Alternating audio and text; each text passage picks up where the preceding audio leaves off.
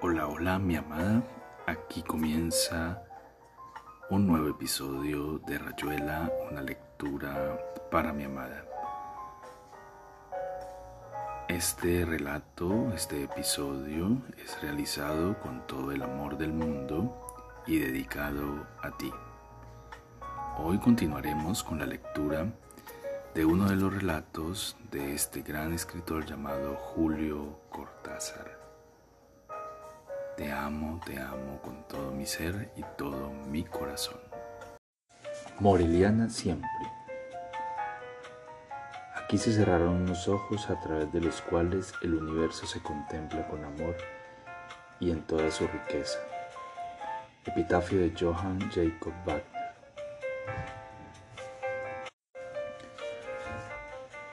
Como los Eleatas, como San Agustín, Novalis presintió que el mundo de adentro es la ruta inevitable para llegar de verdad al mundo exterior y descubrir que los dos serán uno solo cuando la alquimia de ese viaje dé un hombre nuevo, el gran reconciliado.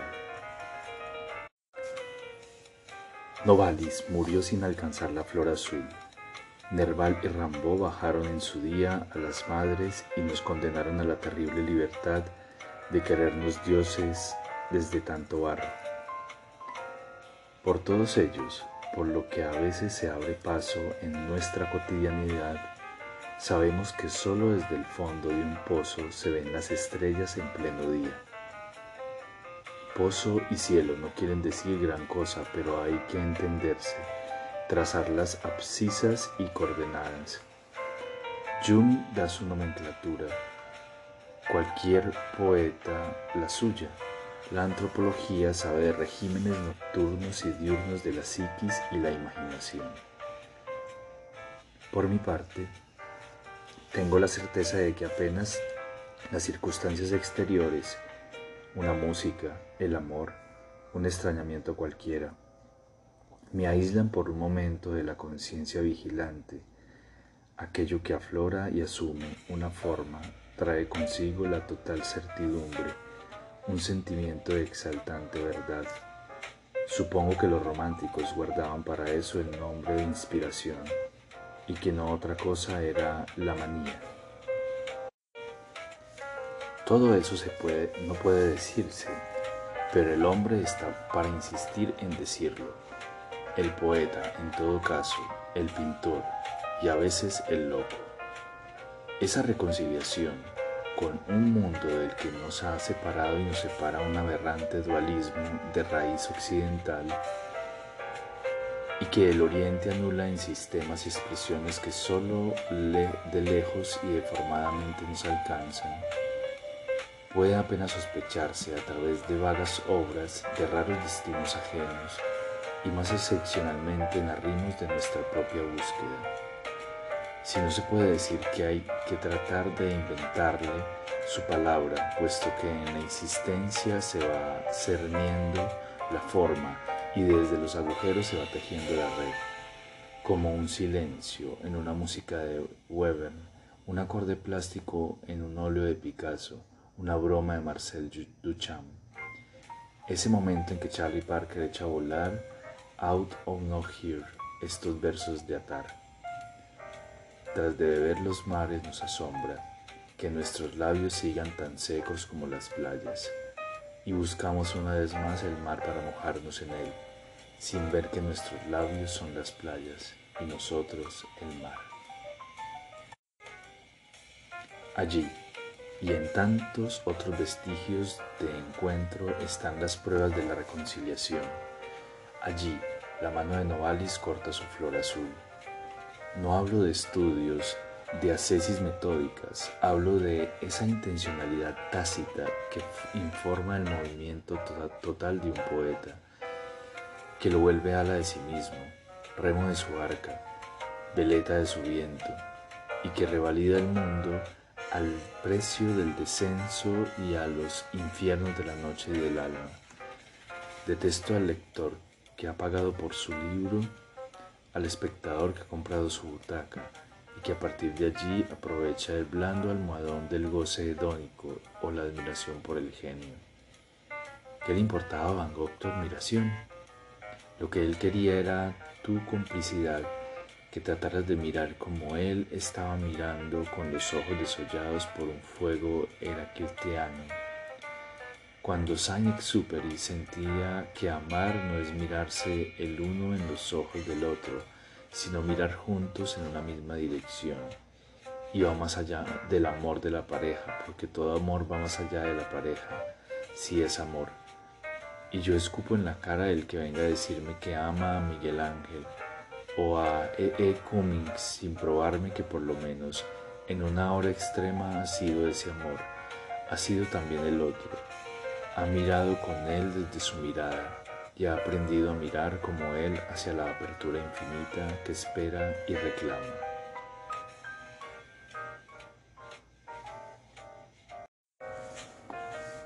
Casilla del camaleón. Acerca de lo sincrónico, ucrónico o anacrónico de los ochenta mundos.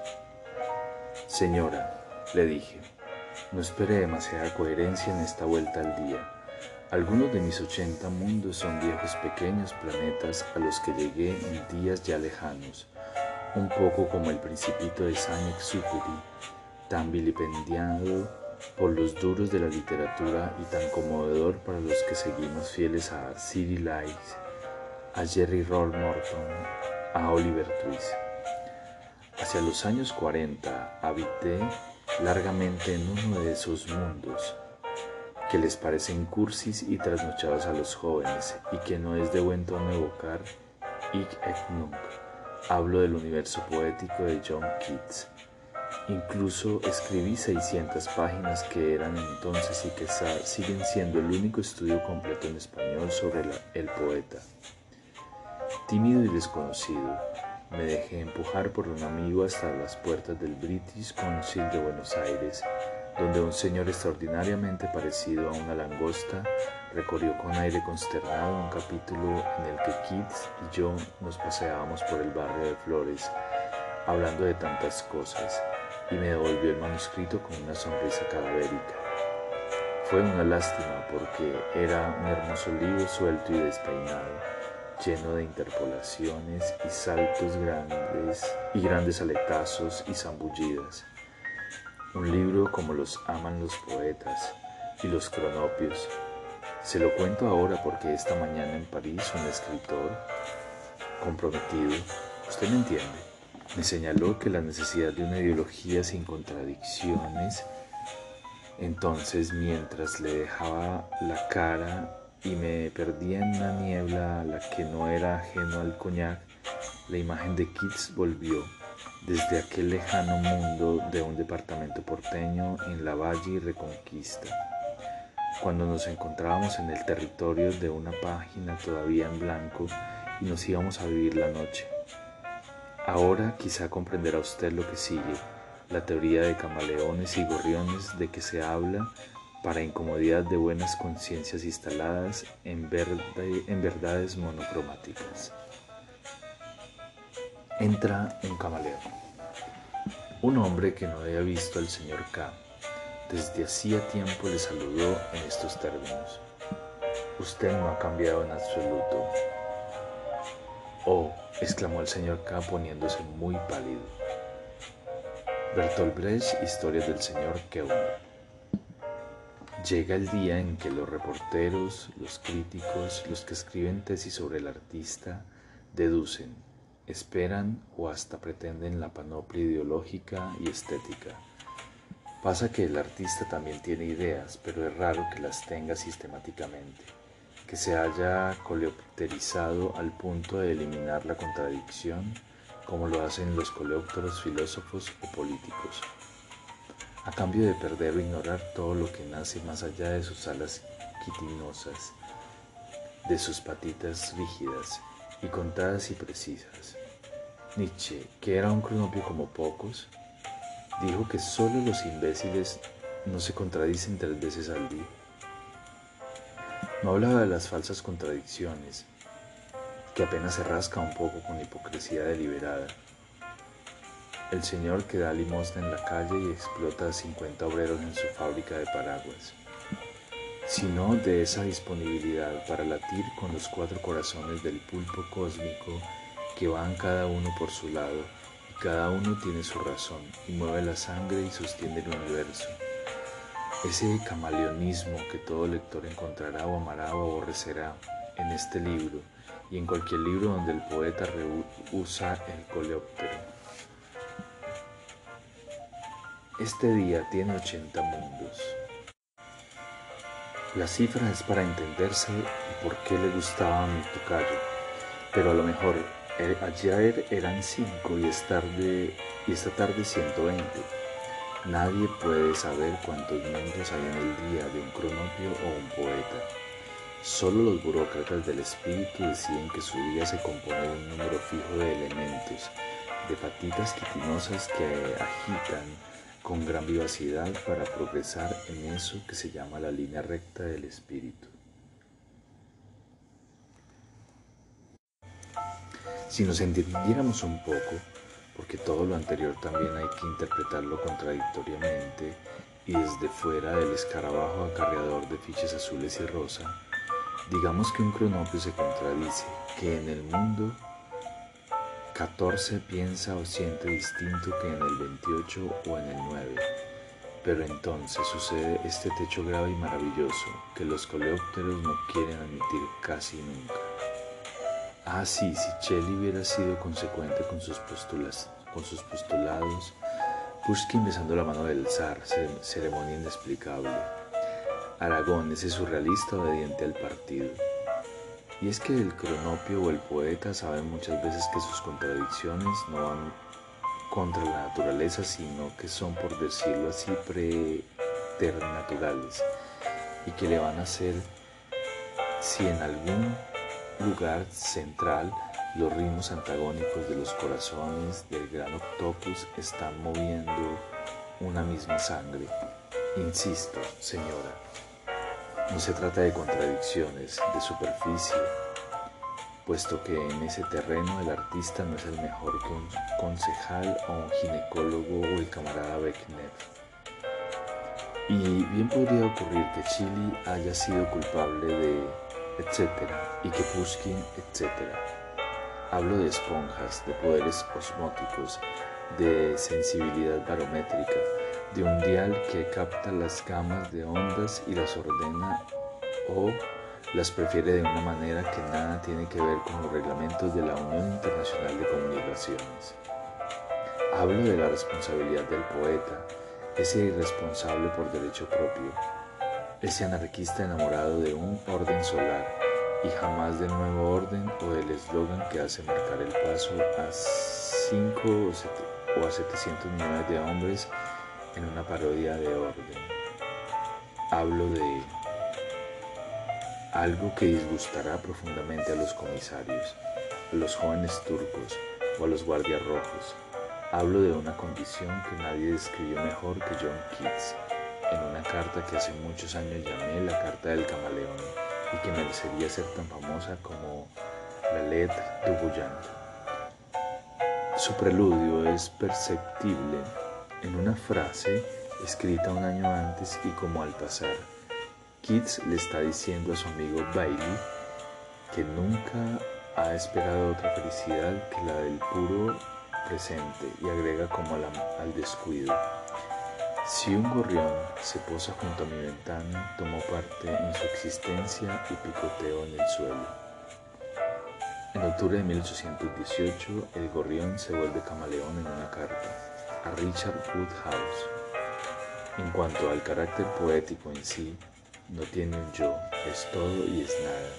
No tiene un carácter, goza con la luz y con la sombra. Vive en lo que le gusta, sea horrible oh hermoso. Exceso, excelso o humilde, rico o pobre, mezquino o elevado. Tanto se deleita en concebir a un yago como a una imógena. Lo que choca al virtuoso filósofo deleita al poeta camaleón. Un poeta es lo menos poético de todo cuando existe. como no? Tiene identidad. Continuamente tiende a encarnarse, a encarnarse en otros cuerpos. El poeta no posee ningún atributo invariable. Ciertamente es la menos poética de todas las escrituras de Dios. Llegado el caso, no hay más que leer su correspondencia. Keats era tan capaz como cualquiera de tomar partido y optar sartrianamente por lo que creía bueno o justo o necesario. Pero ese sentimiento de esponja, esa insistencia en señalar una falta de identidad, como tanto después le ocurriría a Ulrich de Robert Musil, apunta a ese especial camaleonismo que nunca podrían entender los colópteros quitinosos. Si conocer alguna cosa supone siempre participar de ella en alguna forma, aprehenderla, el conocimiento poético se desinteresa considerablemente de los aspectos conceptuales y quitinizables de la cosa y procede por irrupción, por asalto e ingreso afectivo a la cosa, lo que Keats llama sencillamente tomar parte de la existencia del gorrión y que después los alemanes llamarán Einfühlung, que suena tan bonito en los tratados. Todas estas cosas son sabidas, pero vivimos un tiempo latinoamericano en el que a falta de verdadero terror hay los pequeños miedos nocturnos que agitan el sueño del escritor, las pesadillas, el escapismo, el no compromiso, el revisionismo, el libertinaje literario, de la gratitud del hedonismo, del arte por el arte de la torre de marfil. La sinonimia y la idiotez son largas. Todo comisario está pronto a ver que el poeta, que en el poeta al maricón o al cocainómano o irresponsable de turno, lo más espantoso es que alguna vez hubo un comisario llamado Platón. A mí, como a todos los de turno, me tocaran mis comisarios que reprocharan a este libro su efervescente vocación de juego. ¿Para qué defenderme? Otra vez me voy con Kits a vagar por ahí. Pero antes escribimos con tiza en el paredón de la comisaría esas cosas que alguna vez se sabrán hasta en ellas. Sí, señora, desde luego que en el acto racional del conocimiento no hay pérdida de identidad. Por el contrario, el sujeto se apresura a reducir el objeto a términos categorizables y petrificables en procura de una simplificación lógica a su medida, que el comisario trasladará a la simplificación ideológica moral que hace dormir en paz a los prosélitos. La conducta lógica del hombre tiende siempre a defender la persona del sujeto, a parapetarse frente a la irrupción osmótica de la realidad. Ser por excelencia el antagonista del mundo, porque si al hombre lo obsesiona conocer es siempre un poco por hostilidad, por temor a confundirse.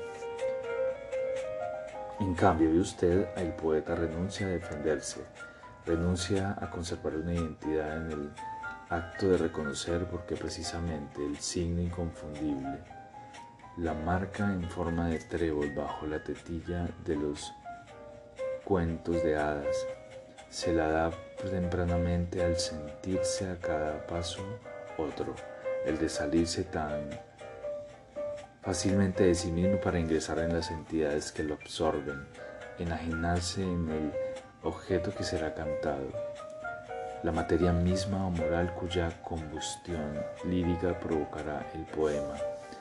Sediento de ser, el poeta no cesa de tenderme hacia la realidad buscando con el arpón infatigable del poema una realidad cada vez mejor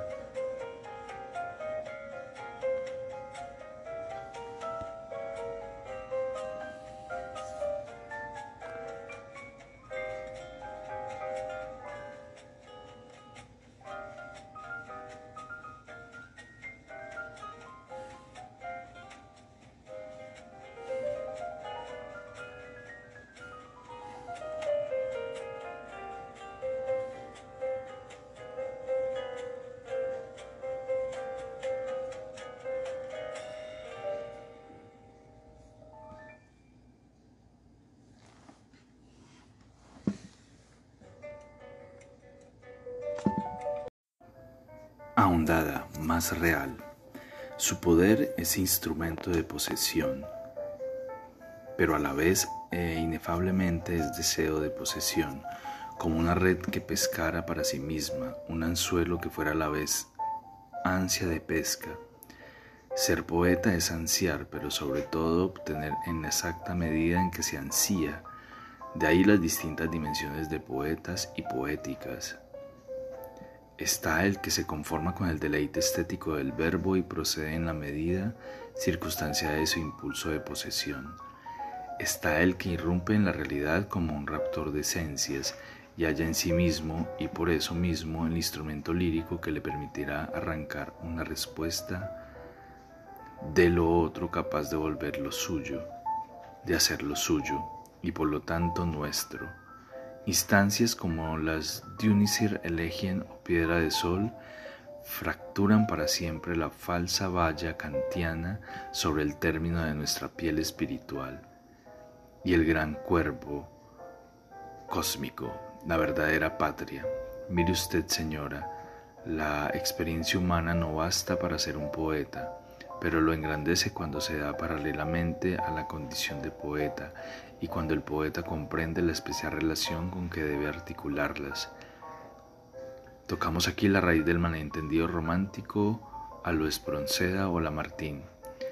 El hecho de creer que la condición poética debe ser sometida a la experiencia personal, experiencia del sentimiento y las pasiones, experiencia de los imperativos morales y sociales, en vez de ser estas las que enriquecidas y purificadas por una intuición, poética del mundo actúen como estímulos del verbo y lo proyecten fuera del ámbito meramente personal para volverlo poema y, por eso mismo, obra verdaderamente humana. En Keats, un hombre de persona inequívocamente definida en el plano moral e intelectual, porque hay una aparente contradicción entre su humanidad personal y el tono jamás anecdótico, jamás comprometido de su obra. ¿A qué responde ese infatigable sustituirse por distintos objetos poéticos? Es negarse a estar como persona en el poema. Señora, y esto lo escribiremos con mayúsculas en la puerta de la comisaría. En eso reside la clara elucidación del problema Solo los débiles tienden a enfatizar el compromiso personal en su obra, a exaltarse compensatoriamente en el terreno donde su aptitud literaria los vuelve por un rato fuertes y sólidos y del buen lado. Muchas veces se es autobiográfico o panegirista. Los poemas al héroe yo, al héroe político del momento da lo mismo. Como en otros terrenos se es racista, por flojera, por sentimiento vergonzante de inferioridad. ¿Para qué abundar en ejemplos que están en todas las memorias, en poemas de tantos célebres señores quisieran hoy borrar de sus obras completas? La íntima seguridad que tiene Keats de su plenitud interior, la confianza en su intrínseca humanidad espiritual, It takes more than mindless to make a man, decía D.H. Lawrence que sabía de eso.